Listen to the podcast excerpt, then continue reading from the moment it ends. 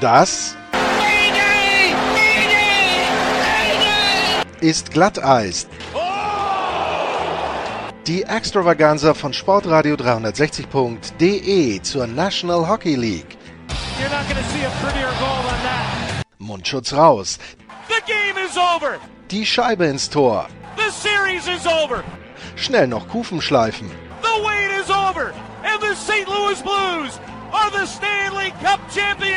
Und hier ist euer Gastgeber, Lars Marendorf.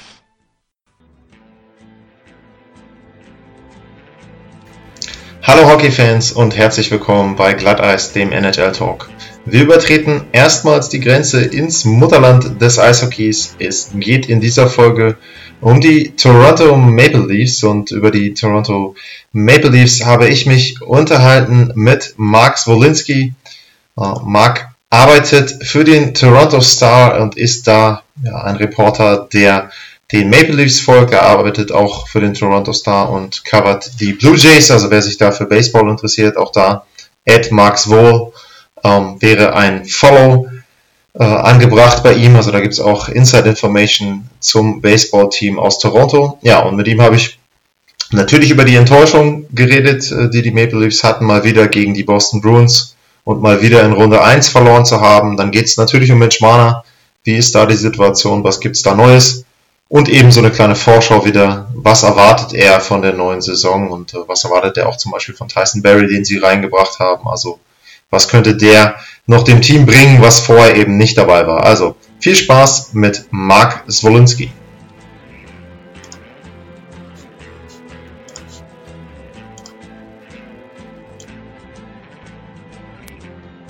So in this next episode of our show Glatteis, uh, we'll do an NHL preview for a team from Canada. We're going um, up north and it's my pleasure um, to talk to someone from Toronto. Mark Zwolinski is on the line. On the line, Mark. Thanks for taking the time. Hello to Toronto. Oh, thanks for having me. Yeah, we're uh, just finishing up summer here, so yeah, look, looking forward to the hockey season very much. Yeah, we had the last summer days here in Germany as well. Uh, weather is getting colder, but probably not as cold as it is in uh, Toronto winter. But still, it's not not summertime anymore. Yeah, and for the Leafs, no, so, not at all. Yeah, and, I know it's it's it's a hard time of year because you gotta. Well, hockey makes it better, but hockey's a cold weather sport, so yeah, we're yeah. still got a little warmth left here, but in another month, yeah, it's gonna be it's gonna start getting cold for sure. Yeah, but you you got something to do in the summer as well. You're Toronto Star sports reporter, and you're covering not only the Maple Leafs, whom we're going to talk about, but you're also covering um, the Blue Jays. So, um, just for introduction, um, could you just give an overview of what you do for the um, Toronto Star and how you cover the Maple Leafs if you follow the team um, on their road travels there? So, yeah, just what are you doing for the Toronto Star? Uh, just pretty much. Um, you know, I, have been there 36 years, so uh, I've done a bunch of things. But uh, for the past 20 years or so, just mainly hockey and baseball. But um, you know, when baseball's, you know, like in 2015, 2016, yeah, we'll do a little bit more baseball because they're a good team. But the Leafs are in Toronto sports, like that's number one. They're even with the Raptors winning the NBA, it's still like nothing can take over the Leafs as being the number one interest among, you know, the sporting public here. So I cover the Leafs. I travel with them. You know, we go. Uh, I'm part of a, you know, we have four people on that beat, two columnists and two beat writers. That's no other beat in the city uh, has that, um, or in our paper or in the city, really dedicates that many people, except for Sportsnet because they have the TV rights, so they yeah. put a ton of people on it. But yeah, I'm part of a four-person team, and um, you know, I travel, and then uh, some, you know, when I come back, then uh, or when I'm on the road, someone else will cover the team when they get back, and then I catch up with them. So we rotate like any other newspaper would, but by all means, we travel. You know, we we come up with stories every day. We not get we don't get assigned stories so much, but I mean, you know, basically um, what to do. You know, like the game is one thing. The next day, if somebody's hurt, you're going to write about that, or you know, just just like anybody else would. There's there's always a story there, and we you know we dig down and go get it, and you know we talk to other people. Like you know, this summer you'd figure there was a break from hockey, but there never is. And with Mitch Marner contract still up Yeah. in the air, we're you know we're we're we're talking to agents and other general managers all summer long. So it's a it never stops. It just never stops with the Leafs. Yeah, there's no off season anymore, pretty much. So, um, yeah, a year-round sport. Not only hockey, but baseball maybe have has a short break there. But you mentioned um, the Raptors were doing a U.S. sports show there as well, and all that circus they had around uh, Kawhi Leonard in the summer. So there's no Yep. break in uh, pretty much any sport now. Yeah, and we talked No, about the summer, and the Maple Leafs had more summertime than they probably wished for. Um, they finished third in the in their division, and um, they were yeah uh, not upset, but they were beaten by the Boston Bruins once again. Um, third first round exit in a row. Um, third time in or since 2013 that they lost in seven games against. Yeah, I, I called the Bruins in uh, my preview for the um, for the Boston Bruins. I called them the big brother, pretty much, who always beats up um, the young brother and who ends up winning. Um, and it kind of looked like that again in in um, in April. And then um, I'm curious, what were the reactions in Toronto um, when they lost again against the Bruins? They had a lead once again in the series, and they were not able to capitalize on that. Um, was there a call for change, which happened in some ways later on, but or was it just okay? It's the Bruins. We we lose against them all the time. It, wa- it was not our time this year. What was the reaction in Toronto? Well, Lars, I think it was a little bit more. Um, fans were a little bit more angry this time. Um, you know, the, anytime you lose in the first round, um, you know, there's always going to be scrutiny and criticism and calls for change. But this time, um, you know, fans expected the Leafs to beat the Bruins. They were, and there's no reason they shouldn't have. You know, when they lost that game six on home ice, that was that was the series right there because you knew they weren't going to go into Boston and beat them, and they had they didn't have a very good game in that game seven. But the game six, they had it. You know, they were up three two in the series, and that's people were very excited. Um, as they would normally be in the playoffs or even for any game, people get excited for any game here. But um, when they lost that game, there was definitely, um, you know, backlash, probably greater than I anticipated. Uh, people were very, you know, always writing, and there's a lot of social media stuff going on, uh, as you can imagine. But people were angry to the degree to the degree that you know they expected change, that they weren't happy with uh, Babcock, the coach, and you know, it's like you can say it's not his fault, but they're, you know, people start really questioning him about how he used Auston Matthews, how he set up his power play, why he had Patrick Marleau out on the ice all the time, um, you know, not giving enough minutes to um, to Matthews, to Marner, um, you know, the defense. Why is it, you know, always the problem with the team? So, as you saw with this summer, you know, six, seven players are gone, six or seven new ones are in here, and we have four new defensemen, which is probably more than I remember in a long time that that much change has come. So, you know, together with uh, you know being a general sense of like this this shouldn't have happened and, and a big sense of disappointment, the fallout was you know management didn't wait for uh, didn't wait for you know the anger to settle. They were angry themselves. They even said so in their in their postseason uh, scrum. You know, the end of season uh, media availability. And as you saw in July, they they started making changes. You know, getting rid of people, getting rid of some really uh, familiar people like Nazem Kadri. Uh, unfortunately, they didn't settle up with um, Marner yet, so everything's still ongoing. But there's a lot of anticipation that you know this better not happen again, or this time people will be fired in you know, namely in the coaching staff and in management. So let's get over with Marner first. Um, he's probably still the biggest news there around. Um, I've talked to, to other experts from as well and talked about the RFAs, and it's kind of a strange situation um, that there are so many RFAs out there still unsigned. And what I always hear is that Marner is the one who makes all the dominoes fall. So pretty much, at least all the all the wingers, all the forwards wait for his contract, and then um, a guy like Rantanen might sign in Colorado, and he will he will see what Marner gets. So, is there anything new? Um, the, the the one thing that I read today is that there were trade rumors, and the team pretty much denied it. They said um, Kyle Dubas said that uh, Marner is going to be a Leaf for a long, long time, so there's no intention from the team to trade him. That's pretty much um, the news I have. So is there anything else to report right now, is or is it pretty much a waiting game? Well, it's still a waiting game, Lars, but um, you know, there's 10 days or less to training camp, so it'll start to heat up. One thing we hear is that um, they were supposedly last week close on a three-year deal for 9.5 million a year.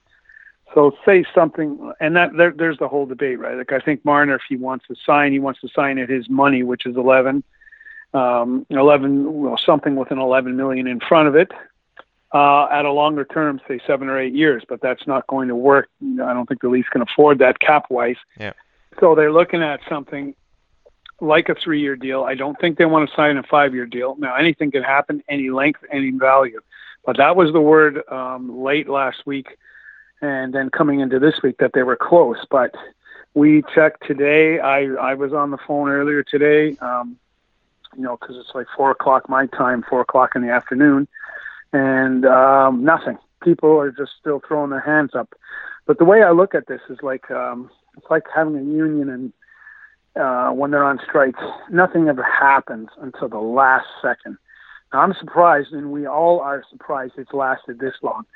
I, you know, when you mentioned that um, Dubas says that Marner is going to be a Leaf a long time, I have to believe that too. And I'm, I'm, you know, all the trade stuff is just, you know, there's nothing else. Sometimes it's just you got to create stories, right? You got to engineer them to get people reading. I don't think there's any chance, and if they if they did trade Marner, or even if a uh, offer sheet surfaced, I'd be terribly surprised. But I think the way that, they're going to look at this right now, just so that they can fit it into the cap and get everything going, is to get him on a shorter term deal. Like I said, three years, you know, three at 9.5 is what, 28 and a half, 29 million, or just say three years at 10. Say three years, 30 million let's use that figure. He gets a lot of money for three years. When he finishes that contract, he's still only 23, 24. He's still got a huge contract that he can sign then. He's no further behind or ahead. He's just, he's right where he should be. So this is what we're waiting for now is a three year deal. And there was, you know, a word and we, we anticipated a signing last week. It didn't materialize but that's what we're anticipating now is a short-term deal, say two to well, probably three years. Yeah, and that would probably be the best for the Maple Leafs as well, because they would still have his rights as an RFA there as well. So if it's a longer deal, and if he gets to unrestricted free agency, that's that's a risk there as well. So um, short bridge or a yeah. shorter bridge deal uh, would make sense pretty much for both sides. Yeah. the other thing, the other thing you got to watch, Lars, is like. Um, you know the players the CBA's up after next yeah. season. Um, you know the league's signaled by you know refusing to reopen the thing that they want labor peace, but the players have I think until this coming weekend to respond. Now there's word that they may opt to open it now, which would uh, you know make things tense, but it would also have an effect on Marner, right? Because I wrote a story about a month ago after I was told by one GM and another agent that they are thinking about giving these um, players who finish their uh, ELCs, their entry level contracts, give them arbitration right away. So instead of waiting till their fifth, I think it's the fifth year or sixth year, and it, uh, there's a bunch of uh, equations there yeah. based on service and age and that. But let's say instead of five years, they get it right after their third year. Then things like this won't happen, where you get a backlog of um, you know really the best RFAs in the game are waiting for a contract right now. At least if they had that arbitration um, right, uh, this type of thing wouldn't happen because they would have the uh, the option to take the team to uh, you know to arbitration. The only problem is there are no precedents for this, so you can't really you know it's a very difficult process. The NHL doesn't like change like that. They don't like to have things you know, especially in the CBA in terms of contracts. They're very slow to make changes, and it, takes a hell of a long time. But in this case, um, we'll see. So it may affect what Marner, what they do with Marner. Perhaps that's why they want him on a shorter term deal, because if he gets arbitration rights, et cetera, et cetera, uh, you know, it may affect the end of his contract, or they may want to tie him up longer after that. Things can change. So a lot of stuff up in the air here. This weekend's going to be important to see what the uh, Players Association does in terms of the CBA, but we have a feeling they're just they're not going to elect to reopen it either. They'll just uh, keep it going for this year and next year. Then uh, perhaps they can continue to negotiate behind the scenes to, towards a new CBA. Uh, all of it's going to affect, um, you know, contracts obviously, but I really think gonna, there's going to be something in a new CBA regarding these um, these RFAs and their arbitration rights. Yeah, I mean, it could be in the interest of the league to solve that because uh, it creates a lot of buzz right now because everybody's talking about who might sign and for what kind of number. But if it turns out that the season starts and there are still a couple of very good young players, Laine, Rantanen, Marner, um, other guys, they are not signed. So um, I don't think it's good for the league when so many exciting young players are not on the ice, but they are um, they are holding out in Zurich or somewhere else. Somewhere else. So yeah. that could be. Well, you're absolutely right, Lars. Because um, you know, in this case, that's why you see a, a story that you know we just mentioned a trade story of a minor trade. Like it's so unlikely happening, but some of it's born out of frustration. And when these players hold out, um, you know, the, the kind of the, the court of public opinion, the public, the fans generally look at the players being selfish, right? Being greedy. You know, like if you're looking at a, a player like Marner, 20, 21 years old, and he's, you know, he could sign, say, for nine million dollars a year. That's that's more than people are going to make in three lifetimes. You know what I mean? Uh, I'm one of those people. Like, you know, the money's absurd, so people don't have too much sympathy for professional athletes who are holding out for, say, when nine, you know, nine and a half million, they want eleven. There's there's not too much sympathy yeah. for that, especially for a kid who's 21 years old and playing hockey. So, um, yes, if they could get on the ice and avoid these type of situations, it would definitely help the league. Um, I think the logjam, like you mentioned previously, is based in part uh, on a domino thing, with the theory being that once Marner signs, everybody else will sign because they'll use Marner as a, as a as a model or as a precedent. The only reason they're doing that, from what I was told, is that uh, everyone thinks that the Leafs are, you know, player friendly when it comes to their salary structure, and they are. Uh, we saw with uh, Nylander last year that um, you know he held out right till December first, the absolute deadline, and got his number. He got uh, whatever it was six and a half million, a forty-two or forty-one million dollar contract. That was a lot of money for what actually happened and what production he gave after the year. Now he promises this year that's going to be a that's going to be one you know an aberration. It's never going to happen again. He's going to be dynamite this year. He promises that. So we'll see. But you know these things tend it's uh, I, you know I wrote a story saying that it is very very important for Marner or for the worst player or the best player, the goalie, the worst goalie, whatever, best goalie to be on the ice day one in training camp yeah. because you start the process. You spend in his team building and you build yourself up. And then we saw with Nylander joining in December 1st, he could never get up to speed because when he started in December 1st, the, the, the season's already two months old. He's two months behind. But you know, I don't even think Sidney Crosby could catch up to that that much. Although you know, Sidney Crosby can do whatever, you know, do whatever. He's Superman. But a guy like Nylander who has uh, immense skills, skating, shooting, he probably had out of the the final game. I, I can't remember how many games he played in the season, but honestly, if he had five good ones, like really good ones, that would that would be almost too too generous to say. So you see, you got they've got to get him signed, get him going, and um, it's it's important. They're, and they're starting their training camp in Newfoundland for six days, so that's going to be even more. Uh, you know, more. You know, like that's not going to be like being in Toronto. They're going to have a lot of, uh, you know, publicity to do, and Newfoundland is the place of their uh, ECHL team. So uh, interesting all the same. But you know, the pressure's on to get him in line, get him set up, and uh, away we go. Because time when you lose time and you lose time and you're not playing with your teammates, you're not getting the proper skating, and you know, it just makes too if too much time goes by, then there's too much to catch up to.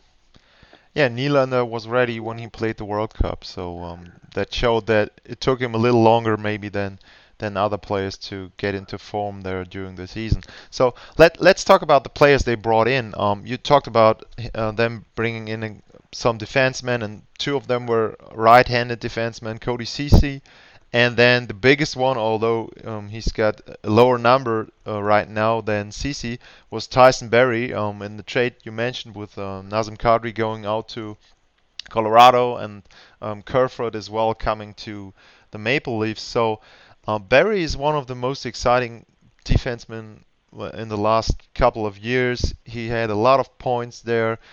He's in the top five, top ten, depending on what kind of stats you look. He's a very good power play guy. Um, he's someone who can create create offense by doing a pass there, by carrying the puck, by also joining the rush as kind of a second option there. So um, he is a very offensive-minded defenseman, uh, and the thing is, you talked about the the defense of the Maple Leafs. It wasn't bad, but it was not elite um, as well. So, um, what is the kind of logic behind getting someone like him? Is it more that you want to pretty much play defense by being better on offense to avoid that um, the opponent even has a chance to to um, go into your zone? Um, what is the logic behind Barrie, and what do they see in Barrie? And in addition to what we just talked about, um, how confident are the Leafs to sign him because um, in his situation, if they don't get him signed until next season, he's going to be an unrestricted free agent. So the trade looked good for Toronto so far, but if he leaves without anything, um, that could have been a one-sided trade for the Avalanche. So, um, yeah, pretty much. Could you just talk about Tyson Barrie and what do the Maple Leafs see in him? Well, I think you you, you kind of touched on it there, Lars, in that see the Leafs want like they want like offense. They want to keep the puck, you know, the possession game. I, I agree. Like I, I think some people, I guess a lot of people think they should have got a more physical defenseman, somebody who could handle, you know, box outs in front of the net, handle big wingers, handle big centers, just do a job because that clearly Boston just keeps wearing them down, and Boston will wear them down again if they don't get any better at that. Their logic is they're not going to fight the Bruins with muscle. They're going to fight them with speed and skill, and whoever else they face in the first round. Um, they think, you know, the more people like Barrie and um, that they can get puck movers, offensive-minded defensemen, people who can skate, make the great first pass, and this is why they're still thinking they might sign Jake Gardiner here for one year. Um, you know, a good first pass defenseman. The more they have that, the more that they'll get their game plan together. They have fast forwards, they have good young players, and that they will they should be able to control, uh, if not the game, two periods of it, two and a half periods, um, and that they should be able to. Uh, when you know a jitter, a thing with the Leafs has always been they get jittery during the game where they give up goals because they just lose it. Now they think that with these these type of defensemen, that when they do get into these spells during the game, that the defenseman will lead the way out along with the goalie, uh, get the puck out of the zone, have more experience doing it, more offense, is going to cure all the things that um, not only ailed them, but they think this is the wave of the future in the game. Uh, that it's going to be all hard first passes, uh, or quick organization in the zone, get the puck moving very quickly to the forwards, uh, because and, and I, I'm not a metrics guy. I'm not an analytics guy. I don't really like the possession things, but I, I see where this is going, and you know this this the whole idea of getting the puck out of your end and keep you know the best defense, like you said, is having an offense so that you don't have to play defense. So play as little defense as possible, and the best way to do that is with offensive defensemen who become sort of like half defense, half forwards themselves because they're skating the puck into the zone. This is where they see the game going. They want to get on the cutting edge of that. They think they are with you know Morgan Rielly and um, Barrie. Uh, you know they have a sort of a stay-at-home guy in Muzzin, but you know they they feel uh, you know I mean Dermott's hurt and he's going to be hurt to start the season, but he's also you know a, a type of um, player who can skate the puck uh, so they this is what they see. This they see what they want for themselves because this is what they think where the game is going. Um, it's not going to be solved with you know so much muscle and, and, and things like that. It's going to be solved with speed and talent, especially with the defense. So if you look at the roster they have right now and pretty much assuming that Marner will be signed up until the beginning of the season, where do you think the Maple Leafs will finish? Because their division um, might not be as balanced as other divisions, but if you look at the top, that might be the best first three teams in all of the NHL. If you look at at it division wise, and you've got the Panthers with a new coach, a new um, number one goaltender there. So um, there's a lot of quality in this division. Um, do you think it's going to be a key for them to finish at least second to have home right if they play the Bruins again? Is there, yeah, is there any way they can catch up the Lightning? I well, the Lightning is. I, I mean, I don't know. Again, everybody's going to pick them to win the cup. um, the Leafs, and I think you're right, Lars. The Leafs have to finish second. I think they got to finish second in the conference. Uh, they can't let see. They would have probably done that last year, but you look back and the one thing, and we'll talk about this a little bit more in depth. But the one thing that really hurt the Leafs last year is they lost. They went one and three against Ottawa in four games. Yeah. Ottawa's a last place team. Um, you know that Battle of Ontario, which was you know lacked the luster it did, and you know back in the days when yeah, Domi and Sundin teams, yeah. and everybody was there. Yeah, when they were playoff teams, and Ottawa had great teams, and I remember Chara being there. Uh, but it is has picked up, like maybe not kind of the um, the, the, the, the big big show thing that it used to be, but it's picked up significance because you have to win those games. The Leafs have to win. They have to win in Ottawa. They got to sweep the Senators. The one and three record against them last year probably cost them second place to Boston, then cost them home ice advantage. Now this is the whole thing, you know, and it, it kind of seems almost like like you're you're going way too ahead of yourself. But let's face it, it's going to come down Leafs, Boston, Tampa. Uh, but for the Leafs, they got to look at a triangle of Buffalo, Ottawa, Montreal, and themselves. They've got to win the majority of those games within that small geographic uh, triangle there because you know Montreal, Ottawa, uh, Buffalo, they're all within a uh, you know like a short drive of yeah. Toronto. So this is the type of thing that rivalry. You know, the Leafs are supposedly the best team amongst all those four teams, and they are. You know, they finish ahead. They're they're they've got the deepest talent, the best goalies, but that doesn't mean anything if you don't win those games. So this whole thing of where they're going to finish, one, you're right. They got to finish second. They got to go second or first. Obviously, it depends how Tampa comes out. You got to expect Tampa to be amazing. Um, so um, you got to look at finishing or, or keeping pace with Tampa. Stay right behind them or in front of them if you can. And and, at one point back in December, the Leafs were actually in front of Tampa or right with them. Uh, it tailed off. They were not a good second half team last year at all, uh, I, I like they were in the first half in terms of uh, winning percentage. But they have to do that. They have to finish ahead of Boston. They must have that home ice advantage to start the playoffs. This is probably going to help them immensely to get through the first round, and that's what that team needs. They've got to grow. They've got to take that step. You know, they failed for three years now. They've got to take that step. There's no more excuses. Mark, amazing stuff. Um, there's lots more topics we could talk about. Marleau going out, Spezza coming in. Uh, the workload for Frederik Andersen. that's a topic I'm interested in, how they could maybe balance that up, but I think he's got too much workload. But amazing um, your insights there, and maybe you can join me again later on in the season. Maybe there's going to be a playoff preview for uh, Maple Leafs Bruins matchup or whatever. Um, thanks for your time. Thanks for coming on the show. Um, your Twitter handle, I'll share it as well when I post the show at, at marksvol. Um, again, thank you for your time and highly appreciate it. Well, Lars, it's a pleasure. Um, uh, sounds like you know your hockey, and I'm sure that because of that, your uh, your listening audience does.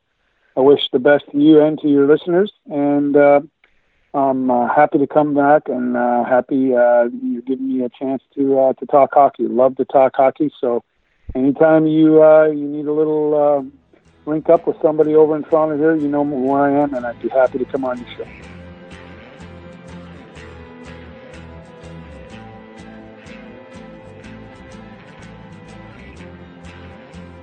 Das war eine Vorschau auf eine NHL-Franchise zur Saison 2019-2020. Und ich freue mich immer, wenn ihr zuhört und ich würde mich noch mehr freuen, wenn ihr vielleicht an der einen oder anderen Stelle unterstützen könntet. Da gibt es drei Wege, die mir helfen würden. Nummer eins ist Twitter, at Lars-Mar. Das ist mein Twitter-Account. Und wer mir da folgen würde und wer mir da folgt, da bitte ich dann drum, vielleicht die Sendung einfach mal zu liken, zu teilen. Reichweite hilft da immer, dass die Sendung eben dann auch bekannter wird. Das gleiche gilt für Podcatcher und Bewertungen, ähm, je nachdem, ob ihr bei iTunes seid, ob ihr eure App habt. Es gibt sicherlich eine Möglichkeit, dort auch den Podcast zu bewerten. Auch das würde weiterhelfen, wenn man da dann Glatteis im Ranking etwas weiter oben findet. Und ja, die dritte Möglichkeit, patreon.com slash Glatteis. Auch da gibt's jetzt die Möglichkeit, wenn ihr wollt, ein bisschen was ja, in die Kasse einzuzahlen. Das geht darum, äh, ich möchte einige Sachen mehr machen in dieser Saison. Dafür brauche ich ein bisschen Equipment und auch den ein oder anderen Euro, um dann mal bei einer Reise was zu finanzieren. Ähm, ich weiß, Jens hat auch eine Patreon-Seite, also wer da Geld gibt und da unterstützt, nicht jetzt verpflichtet fühlen, da irgendwas zu kündigen, also bitte nicht. Nur wenn ihr sagt, Glatteis, das macht mir Spaß und auch vor allem jetzt so die Vorschau mit mehr Experten aus Nordamerika, dann würde ich mich freuen, wenn ihr mich da unterstützen könnt. Ja, ansonsten vielen Dank fürs Zuhören und bis zur nächsten Sendung. Das war Glatteis, die Extravaganza von Sportradio 360.de zur National Hockey League. Folgt uns auf Twitter, liked uns auf Facebook, abonniert uns auf iTunes.